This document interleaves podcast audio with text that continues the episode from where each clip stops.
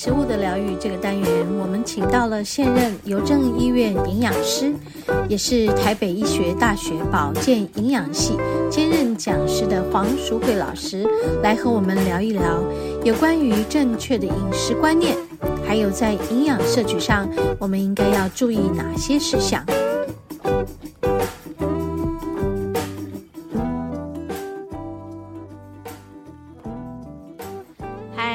大家好，我们节目又进行到第二个单元——食物的疗愈。嗯，我们又要来跟黄老师聊天了。这次要聊的是，既然我们已经要进入二零二四年了，那我们我们呃，或许节目播出已经进入二零二四年了，那我们要来做一个回顾啊，然后也是要呃呃远远瞻我们的二零二四年。嗯。就是到底食安问题在二零二三年发生了哪些？嗯、然后有没有可能这些问题我们在二零二四年我们可以有什么预防，能够让食安问题越来越减少，不要影响我们呃全部的这个饮食，然后在我们饮食的状况里没办法得到安全的的饮食，也是也会相对的影响我们的健康的这个。嗯问题。是。好，黄老师好，小文，各位听众大家好，是是是。我是黄淑慧。嗯，黄老师，我们刚刚提到的问题是。就是食安，对，呃，前一阵子我们知道那个鸡蛋呢、啊，对。哇，那个鸡蛋怎么这么严重到呃，我好像还没还没有办法完全消化掉这些问题。好，对，因为小文丢了这个题目给我，我赶快去 上网做啊。我们二零二三发生了什么食安 问题？OK，大概大概统整起来，大概几个，一个就是。呃，有一些蔬菜或是水果的农药残留老问题啦，还是有，嗯、大概每年多多少少，因为都会被检查出来，还是有这些问题。那去年就二零二三年里面最大最大宗的食安问题就是蛋的问题，蛋的危机。对对，从一开始是没有蛋，对，蛋不足，对不对？哈，大家都在抢蛋，然后到后来呢，就开放进口蛋，是，所以蛋价就平抑下来了。是，然后再过一阵子，你就忽然发现，哎，有人买蛋坏蛋。就是不好的蛋，已经坏掉的蛋，是，然后就开始去追，哎，为什么蛋会坏掉？那么普遍当中买都会买到坏蛋，那是不是政府把关不够严格？然后就去追，哦，原来进口的蛋已经超过了保存期限，哇，然后又开始往追追，哎，进口蛋从哪里来？从巴西来，哇，从那么遥远的地方来，我的蛋怎么保持新鲜？新鲜？哦，就又开始就又探讨，哦，原来。进口蛋还有喷蜡，然后又开始大家害怕了，哇，喷蜡的蛋能吃吗？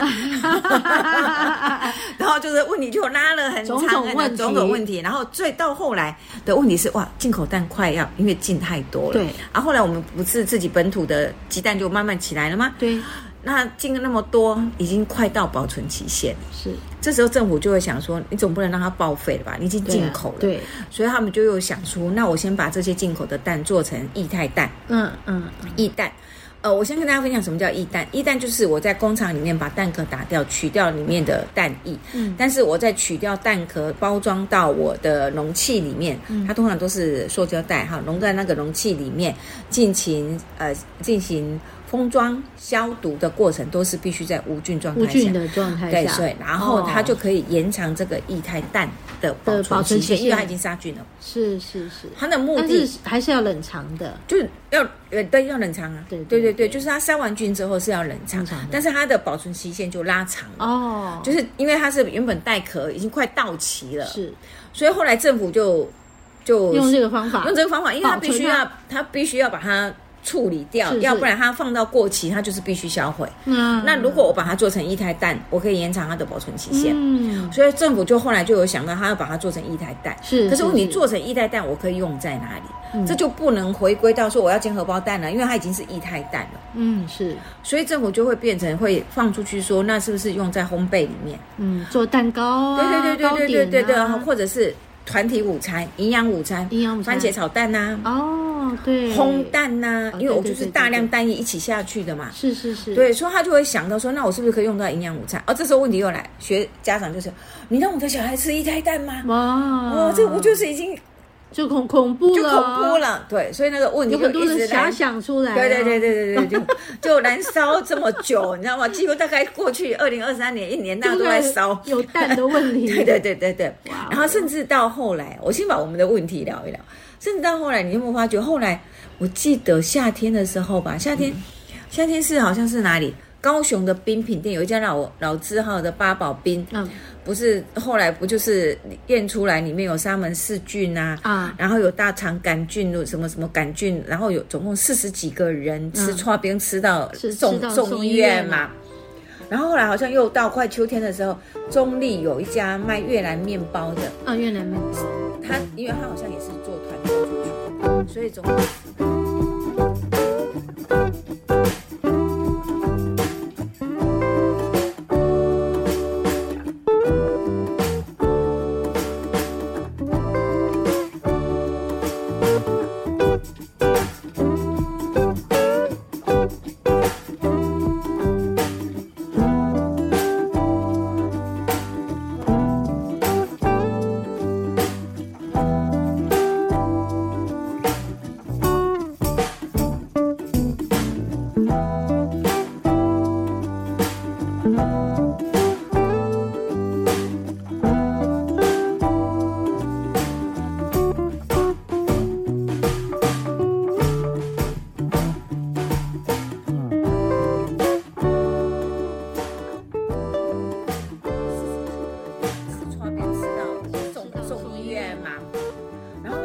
共。秋天的时候，中立有一家卖越南面包的。啊，越南面包，他因为他好像也是做团购出去的，嗯、所以总共有四百多个人也是食物中毒，上吐下泻送医院。嗯，然后后来去检查，才发觉是，呃，越南面包里面他们不是会有沙拉，嗯、沙拉他们用蛋黄酱，就我们常讲美乃滋，对。那那因为蛋黄酱是他们自己打，所以他们就打到不新鲜的蛋。蛋就是蛋整个污染了，对，就污染了，然后就整个出去，法国面包送出去之后，就整个食品中毒。那团购大家一起中毒，对，所以这个又是蛋延伸出来的问题，哎、就是讲到沙门氏菌的中毒。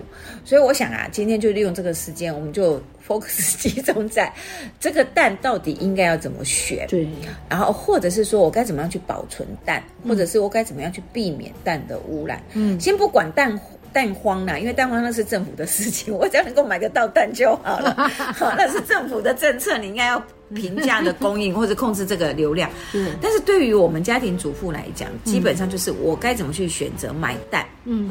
我是在超市买的蛋比较好呢，还是在传统市场里面买的散装蛋？嗯，就是直接从机场一笼一笼笼出来的。对对对对，哪个好呢？其实真正如果站在食品卫生安全的立场上来讲，应该是洗选蛋比较好哦。因为洗选蛋就是超商的里面。对，因为洗选蛋事实上它是在呃那个叫什么蛋厂啊。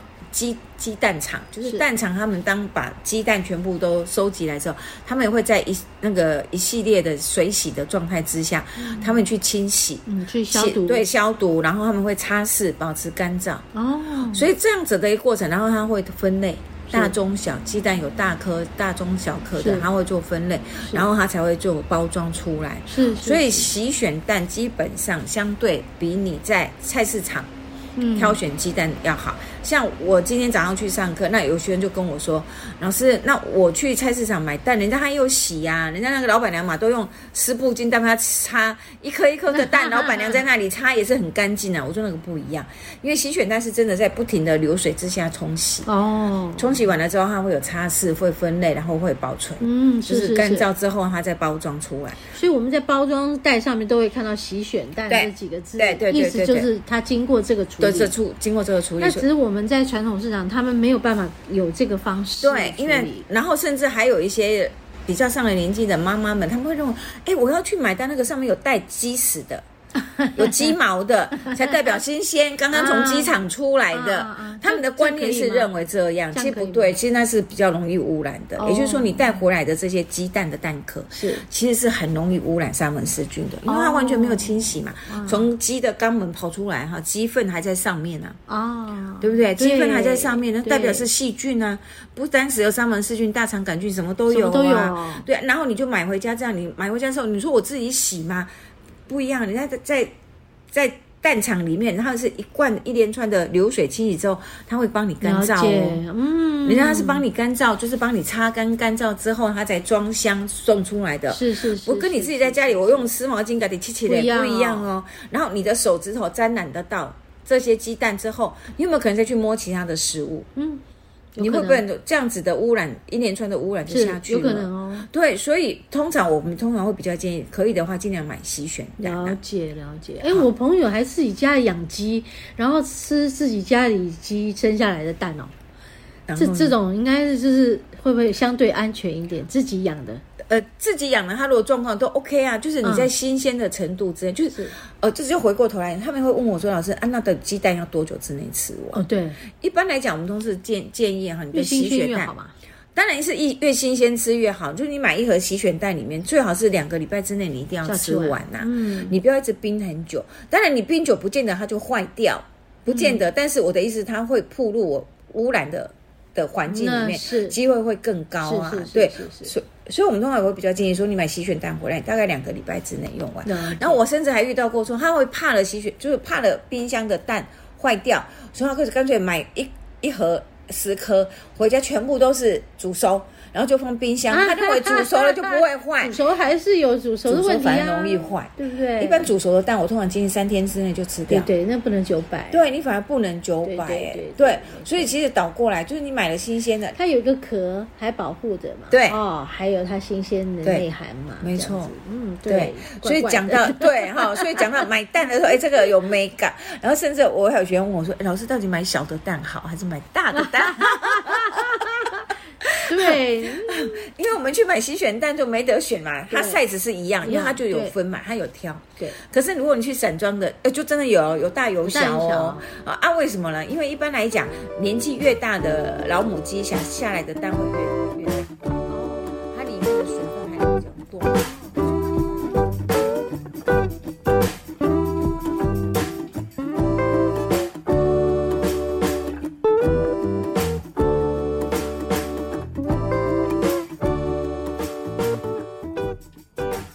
OK，，好，我们今天和黄老师的访谈，关于二零二三年的食安问题的回顾，然后我们要怎么样去这个远瞻我们的二零二四年，不要再重复那些食安问题，在我们的民生这个生活的饮食起居上，好。